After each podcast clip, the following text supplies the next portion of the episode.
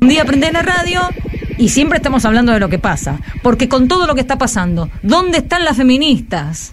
16 años después del femicidio de Nora Dalmazo, transcurre el juicio que intenta desanudar un crimen que subraya dos aspectos de la justicia que ya tenemos aprendidos, que es patriarcal y que tarda demasiado.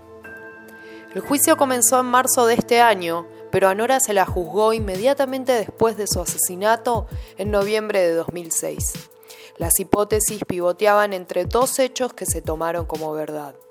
Que estaba con un amante y en medio de práctica asado murió accidentalmente o que un amante la había asesinado. Su muerte estuvo atravesada por la estigmatización aplicada sobre una mujer madre y esposa que engañaba a su marido. La misoginia escaló tan alto que hasta llegaron a venderse remeras con la frase Yo no estuve con Norita. Una mujer de familia que coge, no importaba demasiado si lo estaba haciendo por placer o la habían violado.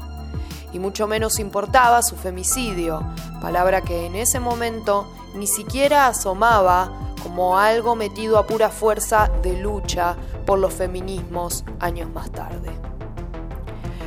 Lo sorprendente es que en la actualidad parece que algunos periodistas no aprendieron nada y continúan abordando el caso sin perspectiva de género. En el momento en que ella sube a su auto para, entrar para ir hacia su casa, ve en su teléfono celular, que se lo había olvidado en el auto, un montón de mensajes. ¿Los mensajes de quién es? ¿De quién eran los mensajes? Ella había hablado con su marido durante el día, pero esos mensajes eran de su amante. Eh, había sido asesinada, de acuerdo con los forenses, durante o inmediatamente después de tener sexo. La señora tuvo sexo. Ahora, la gran pregunta. ¿Consentido o no consentido? ¿Consentido o no consentido? Pasado un mes del asesinato, los medios ya ponían a jugar las fichas que creaban un relato contundente. Que a Nora la había mandado a matar alguna esposa despechada porque se acostaba con todo el mundo. Su esposo, en ese momento dueño de una coartada que hoy es desestimada por la justicia, Macarrón, al momento del femicidio, estaba jugando al golf en Uruguay. La justicia no solo tardó demasiado, sino que investigó mal.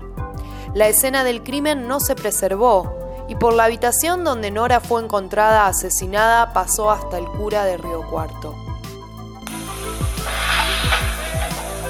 ¿Pudo una esposa despechada pagar a un asesino a sueldo para matar a la amante de su marido?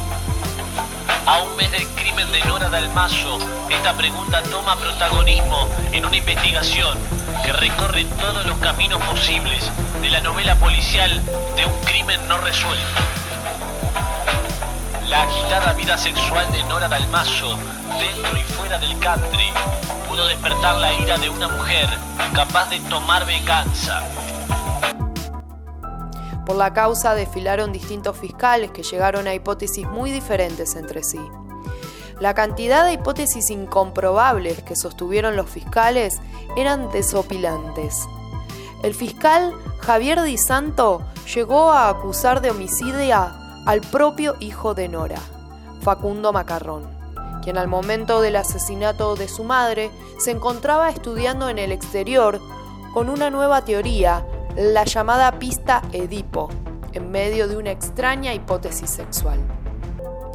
En el verano de 2007, tres fiscales acusaron al pintor Gastón Zárate de haber violado y asesinado a Nora.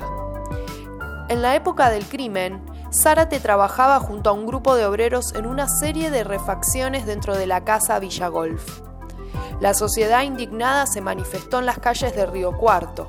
Estaban convencidos que se trataba de un perejil. Zárate estuvo 24 horas detenido y luego fue liberado. Cuando Norita apareció muerta, los primeros comentarios apuntaron a un supuesto juego sexual que se le habría ido de las manos al asesino. Salidas nocturnas y todo tipo de vicios. Si se ha equivocado en su último tramo de su vida, eh, la perdonan totalmente. Que soy inocente, no la violé, no la maté y no me robé los, teléfonos celulares. Soy inocente, a todos le he dicho lo mismo y que, que me hagan prueba, ADN y soy inocente. ¿Qué hiciste esa noche? Llegué a mi casa a una y media y me acosté a dormir. Los policías me querían hacer decir que a las 3 de la mañana yo me había levantado y, había ido a matar a Nora Dalmazo.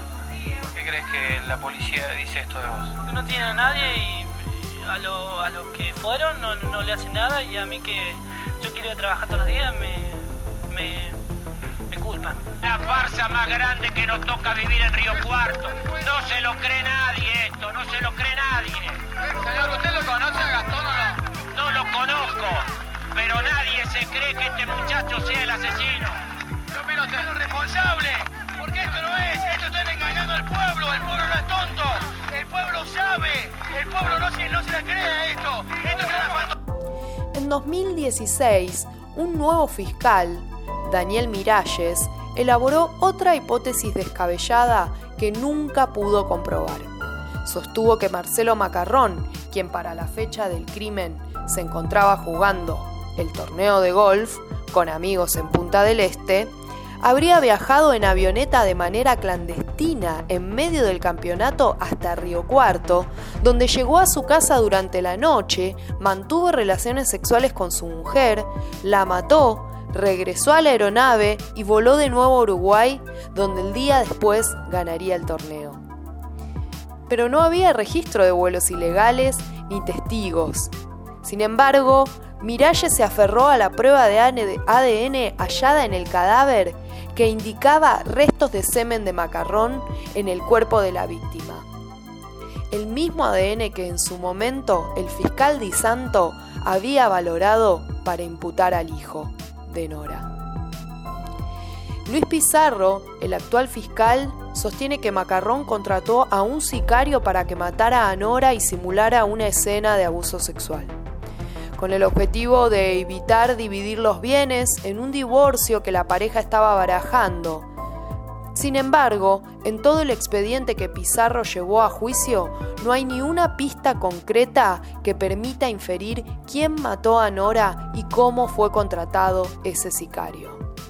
Así las cosas, 16 años después, la misma misoginia y un femicidio sin resolver. La justicia y los medios no aprendieron nada.